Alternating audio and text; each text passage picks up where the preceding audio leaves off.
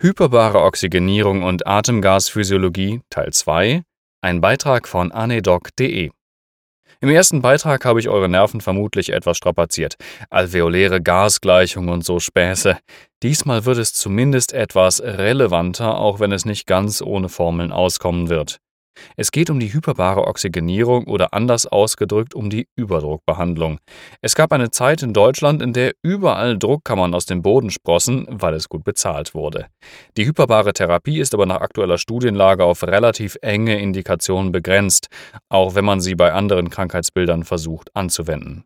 Indikationen sind die Kohlenmonoxid-CO-Intoxikation, die Dekompressionskrankheit DCS und arterielle Gasembolie AGE, der Gasbrand und die Osteomyelitis. Bei anderen Krankheitsbildern wie chronischen diabetischen Wunden oder Tinnitus gibt es Hinweise auf eine mögliche Wirkung, jedoch ist die Evidenz dazu sehr überschaubar. In einer Überdruckkammer wird ein Druck aufgebaut, der über dem Atmosphärendruck liegt. Ja, ja. Manchmal wird die Höhe des Drucks als Tiefe angegeben. Das kommt aus der Verzahnung von Überdruckmedizin und Tauchphysiologie.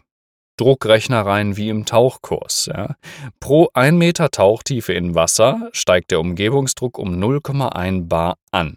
In 10 Metern Tiefe haben wir dann also schon einen Druck von 2 bar, in 20 Metern Tiefe einen Druck von 3 bar etc. Wenn man aber andersherum auf einen Berg steigt, sinkt der Umgebungsdruck viel langsamer. Pro 1000 Meter Höhe sinkt der Luftdruck um 0,1 bar. Und wo wir gerade bei Luftdrücken sind, in einer Flugzeugkabine wird in der Regel ein Druck zwischen 0,7 bis 0,8 bar aufrechterhalten. Höhere Drücke wären möglich, aber unwirtschaftlich. Ja, das liebe Geld. Durch die Erhöhung des Umgebungsdrucks wird auch der Sauerstoffpartialdruck erhöht. Ihr erinnert euch doch bestimmt an den letzten Artikel zu dem Thema. Wenn auf Meereshöhe der O2-Partialdruck 160 mm Hg beträgt, so steigt er bei 2 Atmosphären Druck oder 10 Meter Tiefe in der Kammer Umgebungsdruck von 1520 mm Hg auf 319,2 mm Hg.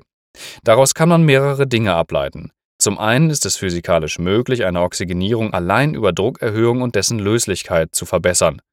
Ihr erinnert euch doch bestimmt an die Formel für den Sauerstoffgehalt im Blut, oder? Die CaO2?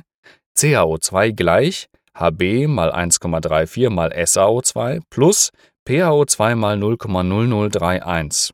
Zum Nachprüfen meiner Aussagen dürft ihr auch meinen Rechner verwenden, auf meiner Seite zur Verfügung gestellt. Der ist nicht besonders schön, aber er funktioniert. Und äh, in der klinischen Praxis kann man ihn sicherlich auch benutzen. Eine App ist auch noch in Vorbereitung. Bei den Umgebungsdrücken einer Druckkammer wird der normalerweise unwichtige Terminus PaO2 mal 0,0031 relevant. Das Gesetz von Henry besagt, dass die Löslichkeit eines Gases über einer Flüssigkeit proportional zu dessen Druck ist. Je mehr Druck in der Luft liegt, desto mehr Gas löst sich physikalisch im Blut. Hyperbare Sauerstofftherapie, HBOT, bezeichnet nun aber nicht nur hohe Umgebungsdrücke, sondern gleichzeitig die Verabreichung von 100% Sauerstoff. Damit möchte man den PO2 maximal erhöhen. Bei 100% O2 unter Normaldruck können 80 Kilopascal erreicht werden. Bei 2 Atmosphären Druck sind es schon 175 Kilopascal und bei 3 Atmosphären, das entspricht 3 Bar oder 20 Metern Tiefe, kann der Druck zu einer rechnerisch mit dem Leben zu vereinbarenden Gaslöslichkeit führen. Es ist unter solchen Bedingungen theoretisch möglich, dass ein Mensch ohne HB-Moleküle überlebt, allein dadurch, dass sein Blut physikalisch gelösten Sauerstoff enthält. Das wäre eine anäme Oxygenierung. Ha, verrückt, oder? Ich meine, dass jemand noch ganz andere Probleme hat, der keinen HB im Blut hat, sei mal dahingestellt. Und dass der Sauerstoff ja auch noch irgendwie in die Zellen muss und das alles wohl nicht so einfach ist, sind ja Details. Viel häufiger wird aber die HBOT zur Behandlung von CO-Intoxikation eingesetzt. Kohlenmonoxid hat eine 200 bis 220-fache Affinität zu HB im Vergleich zu O2 und verdrängt es aus den Bindungsstellen. Bei reiner Raumluft beträgt die Halbwertzeit von diesem COHB 4 bis 5 Stunden, bei Gabe von 100% Sauerstoff immerhin noch 40 Minuten. Die Zeit kann auf bis zu 20 Minuten in der Druckkammer gesenkt werden. Aber wir erinnern uns an die Pharmakokinetik. Ja? Bis ein Stoff eliminiert ist, vergehen fünf Halbwertzeiten. CO-Intoxikationen passieren übrigens nicht nur bei Bränden, sondern auch bei Grillen im Wohnzimmer ohne suizidale Absicht oder ganz häufig auch durch Shisha-Gebrauch in schlecht gelüfteten Zimmern.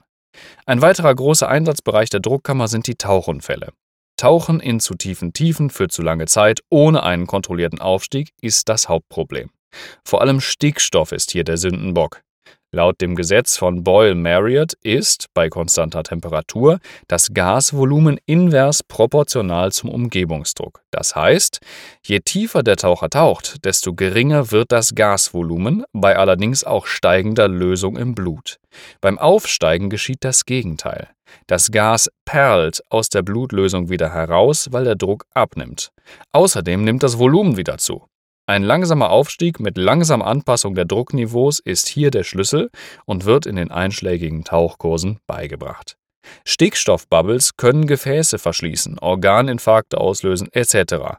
Ja, und das ist jetzt die Dekompressionskrankheit bis hin zur arteriellen Gasembolie. Das wäre aber ein Thema für sich und soll hier nur angerissen werden. Das Hauptproblem der HBOT ist die Sauerstofftoxizität. Ab 150 kPa PO2 können Symptome auftreten wie Schwindel, Übelkeit, Tunnelblick, Tinnitus bis hin zu tonisch-klonischen Krämpfen. Außerdem brennt 100% unter Druck gesetzter Sauerstoff hervorragend. Entsprechende Sicherheitsvorkehrungen müssen unbedingt getroffen werden. Wenn euch der Beitrag gefallen hat, freue ich mich über eine Bewertung bei iTunes, ein paar Sterne oder auch einen Kommentar auf meinem Blog. Bis zum nächsten Mal.